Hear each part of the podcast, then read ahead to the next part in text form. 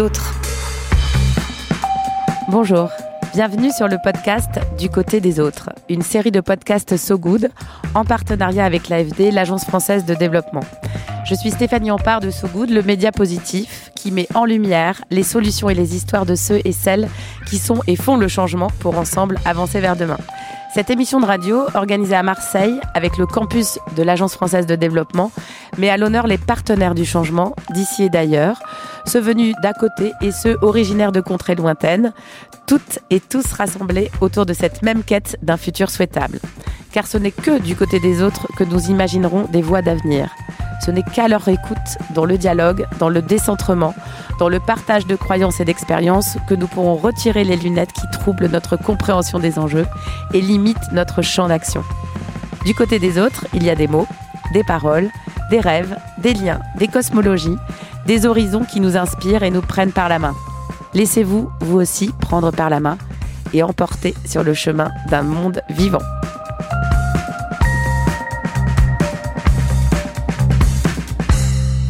Dans cet épisode, nous allons questionner les dynamiques en cours sur les tiers-lieux culturels en Afrique et en France, voire même questionner la notion de tiers-lieu dans sa terminologie et essayer d'en comprendre les modèles. Mais existe-t-il un modèle? Les champs des possibles et les outils qui sont nés de ces créations de commun pour cela, nous avons réuni des acteurs d'Afrique et du territoire autour d'une interrogation que nous avons en partage comment accompagner ces espaces hybrides d'un nouveau type qui se multiplient partout dans le monde, grandissent, cassent les frontières, mêlent les disciplines et les publics, brouillent les catégories et deviennent des leviers de transformation de nos manières d'être au monde. Pour en discuter, j'ai le plaisir d'être accompagnée par quatre invités créatifs et très actifs qui vont nous partager leur récits d'expérience. Monza Limam Kane, cofondateur de la maison et du festival Assalam Alikoum à Nouakchott en Mauritanie. Carole Karemera, directrice à Isho Art Center à Kigali au Rwanda. Alban Corbier-Labasse, le directeur général de la friche Label de Mai à Marseille, et Sarah Marniès, directrice du campus AFD de l'Agence française de développement. Alors, je vais commencer euh, par vous, euh, Monza. J'ai beaucoup de chance parce que vous, vous êtes un artiste issu de la culture hip-hop. Et euh, ici, on aime bien le hip-hop. Pouvez-vous revenir sur votre propre parcours et déclic? Alors, merci. je, pense avoir commencé à l'âge de 8 ans à faire des, des, des, textes, déjà parce que par rapport à, au contexte que je vivais. Euh, j'ai commencé à écrire des textes de rap. Et le premier texte, ça a été euh, Rendez-moi mon père parce que j'ai commencé à, l'époque euh, donc euh, où il y avait eu euh, les événements 89 en Mauritanie où justement mon père était emprisonné pour des positions politiques. j'ai écrit ce texte que j'ai déclamé pour la première fois lors d'une soirée. À l'époque, ils appelaient ça les colédras. Euh, et c'est là que la passion même, on va dire, du rap a commencé. Et c'est par le rap que, que je suis arrivé à créer, je dirais quelques années plus tard, après la sortie d'un premier album qui s'appelle Président de la rue publique. Euh, alors, euh, après cet album, euh, il y avait un constat. Le constat, c'est que il y avait qu'à l'Institut français, à l'époque Centre culturel français, qui était la plateforme pour accueillir les artistes. Et au-delà de cela, euh, il y avait euh, le rap qui avait un souci de programmation. Parce que euh, il y a un quota quand même de programmation du rap à l'Institut, c'était les mercredis. Et c'est ça qui a, qui a créé aujourd'hui euh, euh ce qui est devenu le mouvement Raprim. Et c'est par le fait qu'il n'y avait pas assez de place pour le rap, j'ai eu une opportunité de, de faire euh, une résidence en France que j'ai essayé de transformer pour justement créer une nouvelle scène pour ce hip-hop. Euh, quand il n'y a pas eu de je dirais, quand il n'y a pas l'infrastructure qu'il faut euh, pour euh, justement notre art, à un moment, il y a un devoir de responsabilité de la part des artistes de se prendre en charge. Et c'est à partir de là que euh, j'ai commencé à entreprendre. Et la première entreprise était de penser à créer la scène pour le hip-hop qui est devenu le festival Assalamu alaikum. Commencé en 2008. Alors justement, le, festival Assalam Alaikum est aujourd'hui un phénomène à travers tout le pays. Vous pouvez revenir sur le process, la mécanique que vous avez créée, qui vous a d'ailleurs amené euh, euh, ensuite à, créer avec les artistes un espace culturel, euh, un des premiers en son genre. vous pouvez nous expliquer ça? Alors, euh, je vais répondre à l'inverse. L'espace culturel euh, aujourd'hui qui s'appelle la maison Assalamu alaikum, c'est, je dirais, dans le désert euh, culturel mauritanien, c'est une oued de, la rencontre, du partage, euh, un lieu où il y a d'abord le plaisir d'être ensemble, mais aussi euh, la, la, nécessité justement de faire ensemble. dans le sens où la maison Assalamu alaikum, c'est une maison à porte ouverte, euh, qui a été le, fruit justement euh, d'un processus.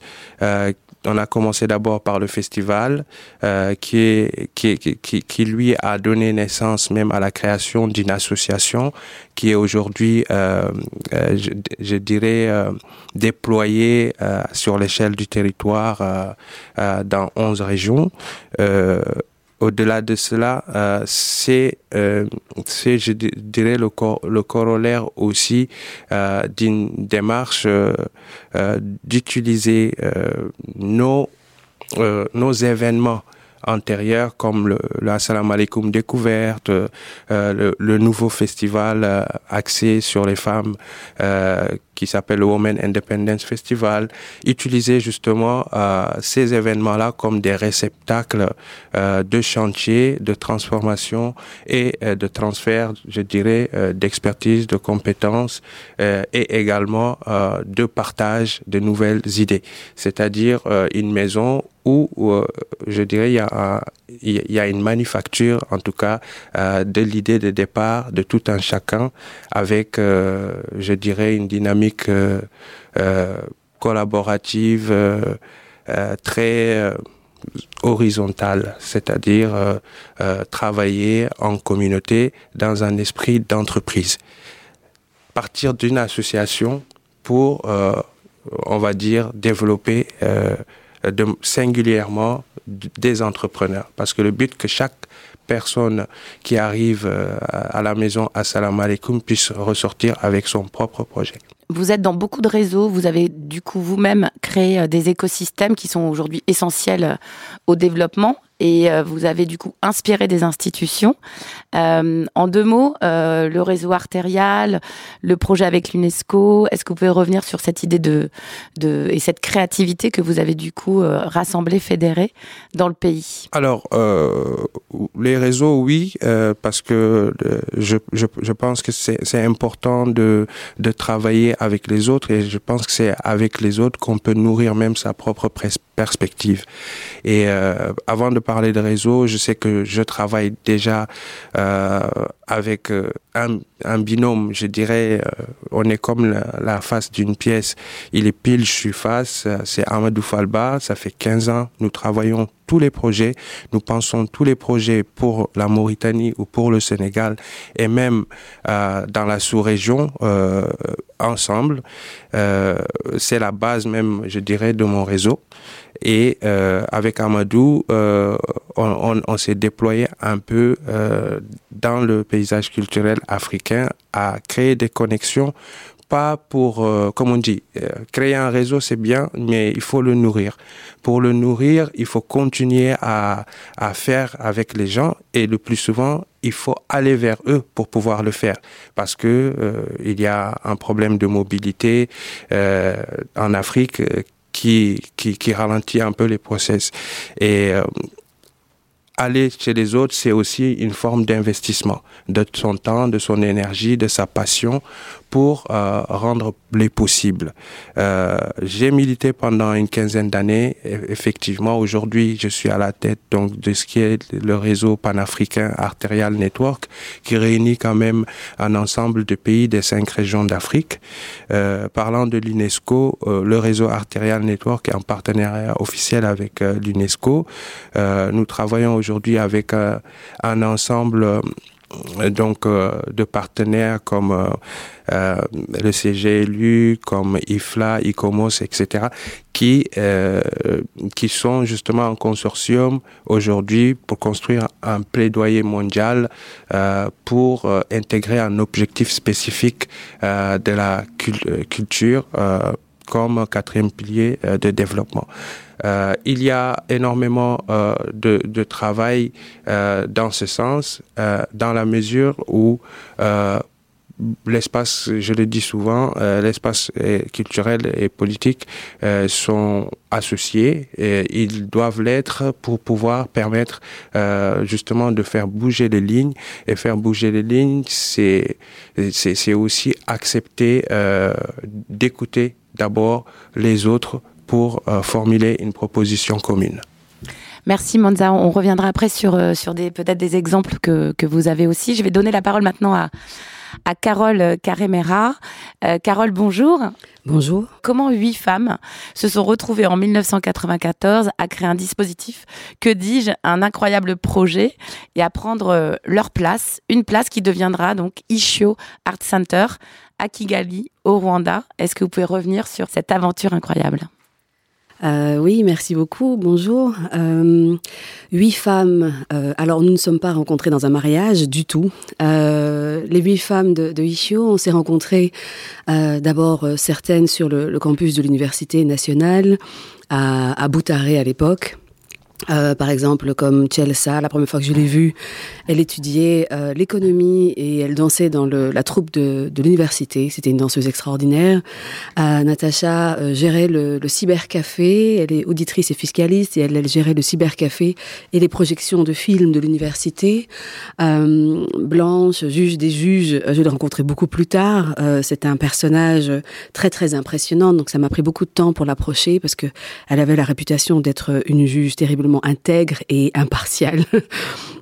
Euh, Isabelle, elle est journaliste, donc je l'ai rencontrée via la radio. En fait, c'est sa voix d'abord qui m'a qui m'a interpellée en me disant mais qui est cette femme euh, euh, Elle est devenue comédienne aussi par la suite, mais sa formation c'est celle-là. Et puis euh, Sophie, Sonella, Ange, on s'est rencontrés au, gré en fait des événements culturels qui avaient lieu euh, sur Kigali ou sur Boutaré à l'époque.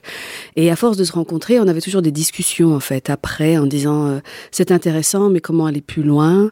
Euh, Vous avez vu tel artiste, oui mais il n'est pas à l'endroit où il est où il est le plus nourri. Pourquoi est-ce qu'on revient toujours avec le même sujet, traité de la même façon? Pourquoi les artistes ne sont pas libres de dire ce qu'ils voulaient, etc. Et en fait, petit à petit, on, on a organisé euh, on a organisé nos cafés, nos thés, euh, nos, nos apéros.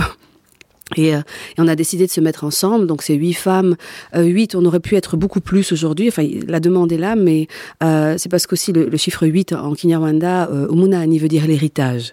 Et on est toutes fans euh, vraiment d'héritage. On s'inscrit dans dans une société rwandaise qui a qui a des valeurs qu'on partage communes, qui sont euh, la dignité, le respect de soi, euh, euh l'intégrité, euh, les, les valeurs culturelles qui à l'origine étaient étaient aussi importantes que, les valeurs politiques dans le Rwanda ancien. On est passionné de poésie, de danse, de musique, et donc ça nous a réunis.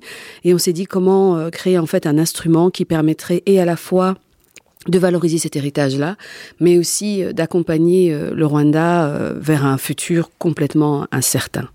Et, donc voilà comme, comment on a créé Ishio. Donc c'est le troupeau en Kinyarwanda de vaches. Alors, du coup, euh, vous avez engagé des, rencontres directes avec euh, votre environnement, les habitants, le pays même, un dispositif très créatif et nomade. Euh, Est-ce que vous pouvez nous, nous, nous en dire un peu plus sur les différents moyens que vous avez mis en place et comment vous en êtes arrivé après à un lieu alors quand on a commencé, euh, on s'est d'abord adressé à nos autorités aussi en disant pourquoi il n'y a pas de théâtre, pourquoi il n'y a pas, on n'a pas nos langues dans nos poches, et, euh, les différents ministres en place nous ont dit est-ce qu'il y a un public pour le théâtre? Et pourquoi il n'y a pas de bibliothèque, est-ce que les gens lisent? Et donc chaque fois on a répondu attendez, on va chercher la réponse, on revient. Et, et c'est vrai que pour la littérature, c'était le cas. Il n'y avait pas de bibliothèque publique à Kigali et, et c'était important pour nous d'accompagner les enfants qui en fait attendaient que l'école reprenne, attendaient à la maison que les parents finissent de travailler, puis de donner cours le soir parce qu'il n'y avait pas assez de professeurs à l'université ou de reconstruire les maisons. Donc les parents étaient relativement absents et les enfants étaient parfois par dizaines dans les maisons en train d'attendre que la journée passe. Donc on s'est dit, il faut commencer avec eux, il faut euh, essayer de, créer un espace en dehors de celui dans lequel ils sont, qui était une ville complètement en reconstruction, une ville à la fois euh, qui parfois faisait peur parce qu'il y avait encore euh, voilà les traces d'un génocide qui était là, et puis une ville qui était dans une énergie complètement folle à reconstruire tout. Et on s'est dit, mais quelle est la place, par exemple, des enfants à cet endroit-là? Donc on a décidé de créer bah, ce premier projet, le 3B, c'est comme ça qu'on l'appelait qu'on l'appelle toujours le bibliobus. Donc c'est un camion de 14 mètres de, long avec une bibliothèque à l'intérieur. Et euh, ce qui est très drôle, c'est que quand on a décidé de faire ce projet-là, par exemple, ben, les, euh, la Magérois, donc c'est eux qui s'occupent des douanes, ne comprenaient pas du tout ce qu'on voulait faire. Et donc euh, même les, gens du secteur privé disaient mais c'est un camion, vous allez faire du commerce avec? Non, c'est une bibliothèque. Comment une bibliothèque? Venez voir à l'intérieur. Ils rentraient. Et donc du plus petit de du plus petit employé de, de, de, la douane jusqu'au directeur à l'époque, tous sont venus visiter ce camion. Ils ne comprenaient pas. Ils pensaient qu'on allait transporter des pommes de terre. Je disais non, c'est pas des pommes de terre, c'est des livres. Et alors on a créé un deuxième B, ce qu'on appelle les baracommandos. C'est des commandos euh, d'artistes qu'on a formés pour prendre en otage les enfants dans les écoles. Et ça, c'était important pour nous parce que dans le secteur public, il n'y avait pas non plus d'espace pour la culture et les arts. Et on s'est dit, il faut montrer aux directeurs d'école, aux enfants, aux professeurs, parce que même les professeurs étaient en demande, que cet espace-là n'est pas un temps perdu. Le temps pour la culture n'est pas un temps perdu à l'école. Euh, c'est pas, il faut pas le mettre euh, en balance, en équilibre avec les maths mais euh, un espace où les enfants peuvent littéralement se projeter, envisager les choses et, rêver dans plusieurs langues, entre autres. Et cet outil-là, il répondait aussi à une autre demande qui était euh, que les artistes nous demandaient de la formation. Et euh, de la formation pour la formation dans beaucoup de nos espaces en Afrique, malheureusement, c'est pas suffisant. comme le disait tout à l'heure aussi Monza, il y a la question aussi de la survie, il y a la question de la participation économique à, à la vie de nos familles. Et donc, dire à quelqu'un, tu vas t'asseoir pendant cinq ans pour faire une formation, Malheureusement, parfois, ce n'est pas toujours possible. Alors là, on a conçu en fait ce projet pour qu'il puisse aussi être un, espace de, formation euh, professionnelle, pratique professionnalisante, mais aussi avec un, travail en même temps qui est rémunéré avec les barracommandos. Et le dernier B, c'est les béabars, c'est le béaba de la relation entre l'art et le public.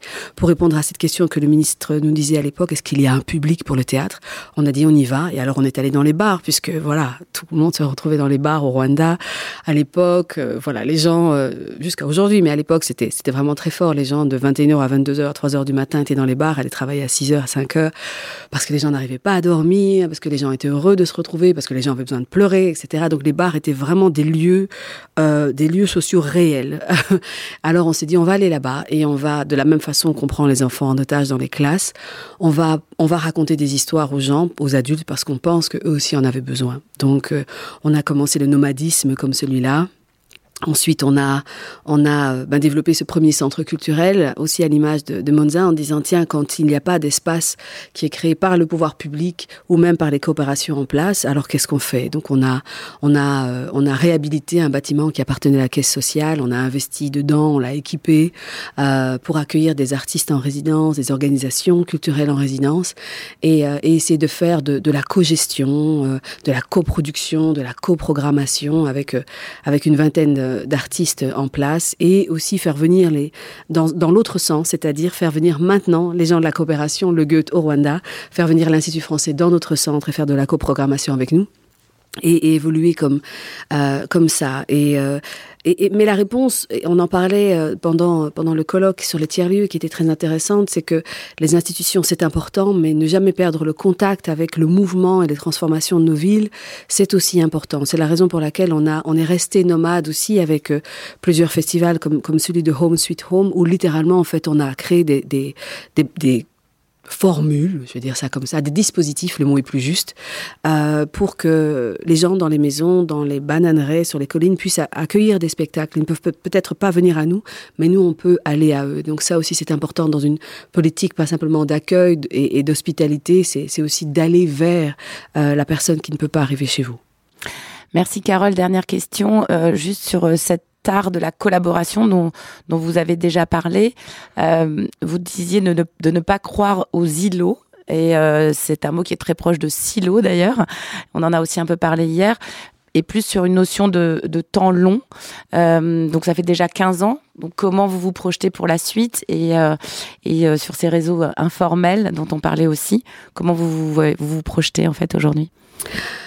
Euh, oui, pas d'îlot. C'est pas seulement parce qu'on est au cœur de l'Afrique centrale, donc on est terriblement enclavé. on a des lacs et des îles sur ces lacs, mais euh, mais parce que c'est euh, c'est par le contact en fait que tout se passe. Depuis la naissance jusqu'à la mort, je crois que si l'être humain n'est pas en contact avec ses pères, euh, je, on n'est rien. Euh, et donc je, je, sais que beaucoup de personnes parlent de ces concepts euh, qui existent, Ubuntu, comme voilà, je suis parce que vous êtes, ou bien en Kinyarwanda, c'est Umuntu, c'est c'est aussi la grandeur du cœur mais qui fait qu'on partage aussi euh, euh, ce qu'on est avec, avec les autres et que le cœur grandit grâce à ça, c'est euh, c'est ça. C'est que dans l'échange, et surtout dans un pays comme le Rwanda qui a été quand même très isolé pendant très longtemps, c'est dans l'échange qu'on apprend le plus sur soi. C'est dans l'écoute des autres, euh, dans la formulation de qui on est, dans, dans l'écho. On a parlé de résonance aussi. Quand les corps résonnent dans un même espace, on apprend sur son propre corps aussi. Et, euh, et, euh, et au niveau des femmes euh, de, de Ishio, c'était très important de continuer à dialoguer avec euh, des systèmes, avec des histoires, avec des experts qui soient euh, politologues, euh, euh, mathématiciens, sociologues, économistes, etc., pour nous apprendre davantage sur nous. Et ça, c'est quelque chose qu'on a continué à faire et qu'on continuera à faire euh, avec euh, avec d'autres pays de la sous-région, avec avec Goma naturellement parce que c'est à trois heures de route, Bujumbura est à quatre heures. On, on, est on est le même peuple littéralement, donc on a essayé aussi de, de se dire, on est peut-être enclavé. Euh, géographiquement, euh, mais on ne l'est pas du tout culturellement. Donc comment on fait pour discuter, dialoguer avec les 11 pays d'Afrique qui parlent swahili comme nous? Euh, Comment est-ce qu'on fait pour aller jusqu'en Mauritanie? Comment est-ce qu'on fait pour faire le lien avec l'Afrique de l'Ouest?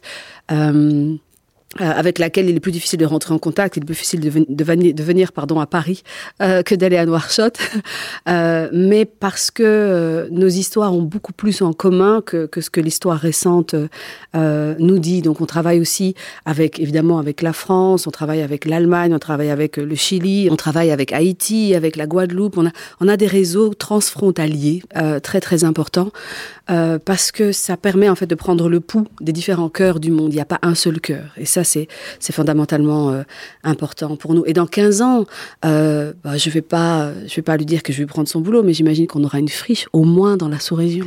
Merci Carole pour la transition vers Alban. Alban, bonjour. Bonjour. Vous êtes le directeur général de la friche euh, La Belle de Mai à Marseille. Alors justement, euh, comment fait-on pour piloter une friche qui a 30 ans? On parlait d'héritage avec Carole. Donc n'hésitez pas, Manza et, et Carole, à, à rebondir. Euh, comment on aborde ce défi aujourd'hui, Alban? Bah Avec beaucoup d'humilité et de modestie, d'autant que je suis arrivé à la friche qu'en septembre dernier, donc ça fait euh, neuf petits mois que euh, je me confronte et que je me frotte un peu à, la rugosité, mais aussi au, euh, bonheur d'être dans un espace euh, social euh, total, puisque la friche, c'est plus qu'un tiers-lieu, bien plus. Hein, c'est un bout de ville en plein cœur de Marseille où euh, transitent euh, toutes les problématiques de la société, toutes les problématiques et toutes les joies aussi. Hein. Il y a, y a de, de tout, tout, tout. Euh, il y a du bon et du moins bon évidemment comme partout, mais on est à un endroit euh, qui est euh, à la fois un carrefour, un lieu de croisement, un laboratoire, une vitrine. Et effectivement, ces 30 ans d'histoire nous euh, nous aident à, à, en fait à nous à nous projeter sur les 30 ans à venir. En fait, c'est euh, un de nos euh, un de nos objectifs, c'est de travailler aussi, comme on l'a dit ou comme j'ai entendu tout à l'heure, sur la question du temps long. Et, euh, et là, nos, notre travail, c'est de regarder les 30 prochaines années, comment euh, ce lieu euh, va se transformer, euh, euh, et notamment euh, en, en, lien avec toutes les questions euh, liées aux, aux transitions euh, environnementales, qui sont un de nos, euh, euh, un de nos sujets de préoccupation euh, principale. Alors, je sais que vous êtes à l'origine avec le campus de l'AFD euh, sur le colloque international tiers-lieux culturels vers de nouveaux modes de coopération entre l'Afrique et la France. Ce colloque s'est inscrit aussi dans la prolongation du sommet Afrique-France et de la saison Africa 2020. Sur ces trois jours, Alban, qu'est-ce que vous avez retenu? On a entendu beaucoup reliance, résonance, on a entendu aussi le mot défricher, donc c'était aussi intéressant. Régénérer, on a beaucoup parlé de, de l'humain. C'est vrai que l'écologie n'a pas été trop citée, mais euh, je veux bien avoir votre regard sur, euh, sur ces trois jours comment dire, euh, c'était extrêmement riche, donc ça va être difficile en, quelques mots de, de, dire. Moi, moi, ce que le, le sentiment euh, que j'ai eu et, l'intuition qu'on a eu avec le campus AFD, que c'était de dire que de toute façon, c'était intéressant de confronter les expériences, de comment on travaille sur le continent, souvent de façon organique. Euh, c'est ce que je retiens euh, euh, beaucoup de, des modes d'organisation que j'ai pu observer dans plusieurs pays du continent. C'est-à-dire qu'on fait quelque chose quelque part et puis quand ça marche plus là ou quand il y a quelque chose de qui nous pousse ailleurs, on se déplace de façon tout à fait organique. On a moins ce, on a moins cette cette injonction de faire durer, de pérenniser à un endroit, de structurer. Ah mais j'ai plus de subventions, comment je fais pour continuer mon truc bah, peut-être qu'il faut que tu arrêtes ton truc et que tu ailles faire quelque chose avec d'autres, ailleurs, différemment, etc. Et ça, euh, sur le continent, c'est quelque chose qui, de toute façon, euh, euh, est automatique en termes de résilience. Si on veut continuer à, à à travailler la, la, question artistique et la culture, il faut de toute façon euh, bifurquer, se déplacer, prendre la tangente autant que de autant que de besoin. Et ça, on sait moins bien le faire ici. Donc, je pense que pour tous les tiers lieux français qui étaient euh, euh dans la salle, c'était quelque chose d'extrêmement euh, euh intéressant de, de voir et d'apprendre de cette façon très agile finalement de, de travailler. Oui, on a beaucoup parlé d'informel. Est-ce que aujourd'hui, avec le le nouveau regard que vous portez justement sur sur, sur la friche. Euh, est-ce que vous avez observé aussi vous-même ces, euh, ces, ces dispositifs informels? À la friche? Oui, à la friche pas pas autant que je l'aurais peut-être euh, euh, informel, je sais pas, mais non formel, ça serait bien qu'on arrive à gagner en, agilité. Après, euh, la friche, c'est certes un tiers lieu d'une certaine façon, mais c'est aussi d'une autre façon une forme d'institution. Nous sommes soutenus par les collectivités publiques, ce qui n'est pas le cas de nombre de, de tiers lieux en France. Donc, on est un peu à cheval sur cette idée de bout de ville, cette idée de de district culturel, cette idée d'institution Euh, on est dans les guides touristiques quand même, la Friche. Donc il y a des touristes, euh, j'allais dire pas du monde entier, peut-être pas. Enfin, si on peut dire ça, puisqu'on est à Marseille, touristes du monde entier qui viennent à la Friche pour voir le toit terrasse où le cocktail de, clôture du, du, colloque s'est terminé hier soir avec un coucher de soleil sur les stacks. Donc euh, il y, a, y, a, des gens qui viennent pour ça. On est dans les guides touristiques pour ça. Donc c'est aussi une, une espèce d'institution, de lieu un peu qui devient du patrimoine. Donc il y a qui nous oblige en quelque sorte à, cette responsabilité. Mais cette agilité euh, des opérateurs culturels du, euh, du continent africain, parfois, euh, sous certains aspects, on peut, on peut, on peut l'envier même si en face effectivement il y a de la précarité, euh, il y a des difficultés, euh, mais il y a, moi c'est pour ça que j'ai beaucoup accompagné avant d'arriver à la friche euh, les opérateurs du continent africain. J'y ai travaillé également un petit peu. C'est que il y a une espèce de, force, de conviction de dire bah on, fait ça parce que on le fait et puis parce qu'on on doit le faire et on n'est pas dans des mêmes logiques que parfois on retrouve en France euh, euh, dans la relation aux collectivités publiques, à, cette question de filière professionnelle extrêmement structurée qui parfois euh, font perdre un peu la finalité de ce pourquoi on fait ces choses-là. Donc on peut parler de régénération, finalement un peu ce que disait Marion aussi hier, s'il faut apprendre à se régénérer en permanence aussi sur, sur, sur ces sujets. merci Alban, merci beaucoup. Je vais donc euh, donner la parole à Sarah. Sarah Marniès, vous êtes euh, directrice euh, du campus AFD. Et nous avons entendu effectivement pendant ces trois jours que les, les tiers-lieux culturels participent à la création d'écosystèmes apprenants au service des transitions.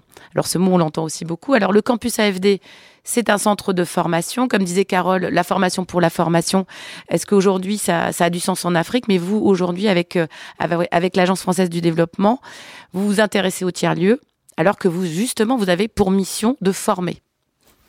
Oui, merci pour cette occasion de revenir sur euh, qu'est-ce que la formation aujourd'hui. Et euh, la formation, euh, c'est plus une déformation qu'une formation.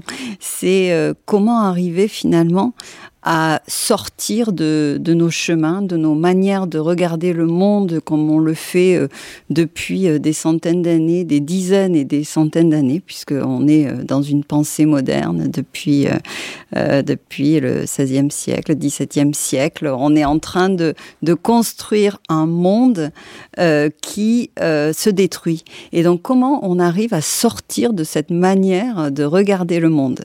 Euh, ben, il faut absolument euh, trouver euh, des moyens, des outils, euh, des lieux euh, qui vont euh, parler à notre cerveau, parler à nos émotions et nous permettre de regarder autrement. Et c'est vraiment aujourd'hui cette, exigence de, sortir de nous, en fait, et d'aller vers d'autres manières d'exister qui est en train de, de, dicter ou en tout cas de nous amener sur des nouveaux chemins de formation. Et les tiers-lieux, en ce sens, sont des lieux formidables pour ça, parce que comment on arrive finalement à, devenir plus libre, à devenir plus créatif, à, donner plus de sens à ce qu'on fait, bah, c'est avec les autres. C'est comme le disait très bien Carole, hein, c'est euh, c'est euh, dans le dialogue, euh, dans l'écoute, dans le partage, et puis dans aussi l'expérience artistique, esthétique, qui va justement nous, nous émouvoir et nous faire sortir de, de ce qu'on est. Et donc, euh, former aujourd'hui, c'est mettre au contact euh, de ces expériences des apprenants. Et nous, c'est vraiment la manière dont on conçoit notre rôle au campus. Et c'est la raison pour laquelle on s'intéresse tellement à ces tiers-lieux, qui sont des, des lieux où s'inventent où finalement de nouvelles formes de démocratie. Et c'est vraiment ce dont on a besoin ici, euh, là-bas, partout aujourd'hui. On le sent bien. Ce sont, et peut-être pour, euh, euh, pour faire parler Jacques Rancière, ce sont des lieux où on retrouve ces aventures humaines sensibles qui font apparaître soudain un sentiment d'émancipation et d'égalité comme une capacité de partage et de forme dissensuelle de vie au cœur du monde, des lieux qui permettent d'envisager que d'autres capacités de vie sont possibles et imaginables. Et c'est vraiment ce dont on a besoin aujourd'hui pour retrouver euh, de la respiration, comme dit Achille Mbembe, pour retrouver euh, de la liberté et une envie de se projeter sur d'autres formes de vivre ensemble. Merci euh, Sarah pour ces précisions.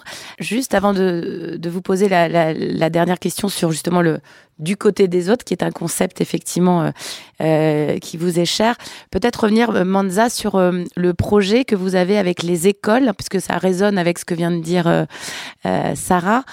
Il y a 243 écoles aujourd'hui euh, à Nouakchott et euh, vous avez eu une idée. J'aimerais bien que vous reveniez très rapidement sur cette idée qui, qui vient justement en lien avec comment créer ces espaces artistiques et de lien avec euh, ces écoles. Si vous pouvez revenir sur cette, cette idée, cette genèse euh, très créative, je trouve. En fait, euh, il s'agissait de, de, répondre à la question de, de comment réinventer justement l'apprentissage euh, artistique et surtout euh, comment l'amener euh, à l'école. Euh, dans le sens où en, Mauritanie, les écoles, à partir de 14 heures, elles sont fermées, en tout cas l'école publique mauritanienne. À, à 14 heures, l'école est fermée, il n'y a, il n'y a plus rien qui s'y passe et pourtant, euh, on va dire, euh, de l'autre côté, euh, les gens sont criards un peu de euh, d'espace d'expression, d'espace de pratique artistique qui sont quasi inexistants. Au lieu de, de réfléchir à, à, à, à, remettre en place des, de nouveaux chantiers, construire, comment euh, faire pour mutualiser justement ces espaces-là. Et l'idée, ça a été euh, de proposer, en tout cas à la ville, euh, d'aller, euh, comment, comment dire, investir les écoles pour essayer de, de, faire, on va dire, une, sorte de de, de, plans de subdivision on va dire, de propositions artistiques, parfois technologiques également, parce que il faut réinventer un, peu l'éducation. Aujourd'hui, il y, a, y a énormément de métiers et je pense que la plupart sont ubérisable. Et un jeune juste dans son dans, dans chez lui avec son smartphone il, il, arrive à, comment dirais-je à, à, dépasser euh, les, frontières et, et changer euh, son quotidien sa manière de faire et même générer une nouvelle économie.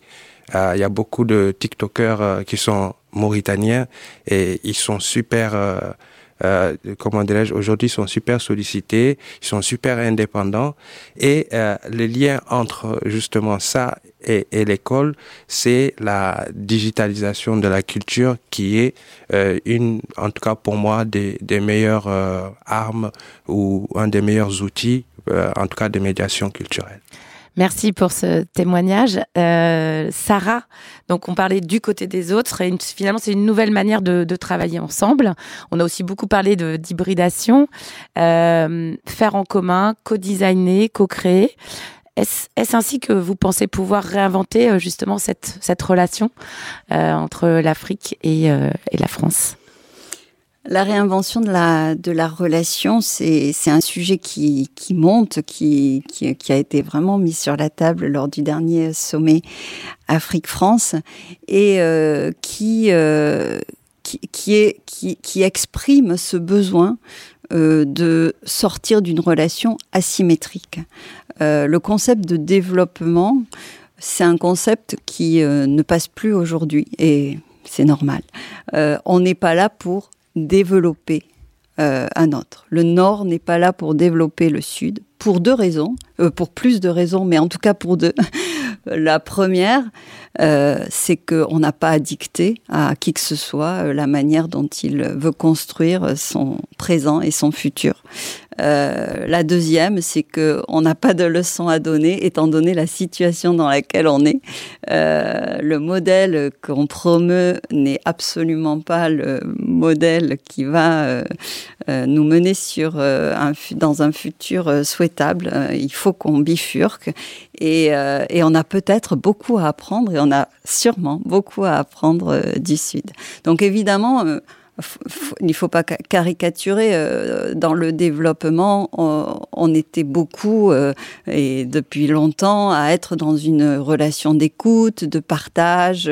Euh, moi, j'ai, j'ai depuis que j'ai travaillé sur le projet du tramway de Medellin, ma vision du développement s'est totalement transformée. J'ai tellement appris au contact de ces équipes et j'ai compris que j'avais tellement plus euh, à apprendre en étant dans de la co-création, dans de la réflexion, dans, le partage que évidemment euh, dans euh, l'application de modèles tout fait.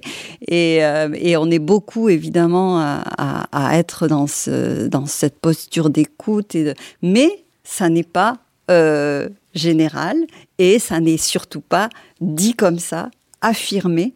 Et le du côté des autres, c'est ce que l'AFD euh, euh, promeut avec son DG depuis euh, quelque temps maintenant. C'est un mot, alors du côté des autres, au côté des autres, avec les autres, du côté de l'autre en tant que même que, que moi, parce qu'on n'est pas, on est, on est des égaux, donc vraiment affirmé du côté de l'autre égal de moi-même on est dans quelque chose qui est de l'ordre de la co-construction, euh, qui est nécessaire aujourd'hui pour inventer ces nouveaux modèles. Et donc on essaie euh, évidemment, euh, dans ces nouveaux projets euh, de mise en réseau, de partage, qui sont vraiment fondés sur la mise en commun des expériences et sur apprendre l'un de l'autre, on est vraiment en train de mettre en, en œuvre ces nouvelles manières de, de, faire nos métiers, de conduire vers des transitions vers le développement durable. Et, et évidemment, c'est un chemin là aussi parce puisque ben voilà, il y a des postures, il y a des pratiques à réinventer, mais en tout cas, c'est affirmé en tant que euh, nouvelle manière de, travailler, de concevoir nos métiers, et c'est très important. Donc tout reste à construire et, c'est ce qu'on fait au quotidien euh, de plus en plus. Tout reste à construire, mais en tout cas, c'est affirmé et euh, c'est à nous maintenant euh, d'avancer dans cette direction euh, ensemble. C'est une proposition qui est faite de travailler ensemble à la construction d'un monde en commun. Merci Sarah. Est-ce que Monza, Carole, un mot de la fin peut-être pour réagir à ce que Sarah vient de dire sur finalement apprendre différemment, construire mais aussi déconstruire, héritage et nouvelles manières de faire, nouveaux modèles, rendre visibles tout ça? Est-ce que ça vous inspire un mot de la fin? Ah, moi, moi, moi, je vais rebondir juste euh, sur le fait euh, de ne pas travailler sur un modèle déjà pensé, mais que les modèles se construisent en même temps qu'on bâtit le chantier. Euh, et l'essence aujourd'hui, euh, en tout cas de, de, de ce qu'on peut appeler un monde en partage, c'est d'abord euh, un monde en partage dans l'idée et exactement euh, dans le, comment dire, le faire ensemble. Voilà. Merci Manza. Mmh. Euh, oui, je pense que, l'idée du partage, elle est, très importante. On a parlé hier aussi de permaculture, de jardin partagé. Pour moi, c'est ça en fait. C'est comment est-ce qu'on on regarde ce qui, pousse, ce qui croît, comment on fait en sorte que tout le monde en fait euh, y trouve euh, de la nourriture physique ou spirituelle, peu importe. Mais et, et surtout par rapport à, à comment penser le monde, je crois que la convoquer tous les savoirs de manière absolument euh, égale, avec curiosité, avec en leur donnant de la valeur, est vraiment aujourd'hui euh, quelque chose de très important. Ce qui pousse à un endroit peut parfois en fait trouver des solutions à ce qui ne pousse plus à un autre. Donc je crois que cette idée de euh, de regarder euh, voilà le monde et l'autre avec comme un, champ infini de, de possibilités, c'est vraiment très important. Merci, merci à tous pour cette mise en lumière des solutions, des projets co-créés et interdisciplinaires ces coopérations souvent trop invisibles et pourtant si essentielles. Restons à l'écoute de l'Afrique, du vivant et de la diversité. Cette émission est terminée. Merci de nous avoir suivis. Rendez-vous au prochain épisode. Nous nous installerons de nouveau du côté des autres avec l'Agence française de développement et de nouveaux partenaires pour poursuivre nos dialogues fertiles en quête d'un monde en commun.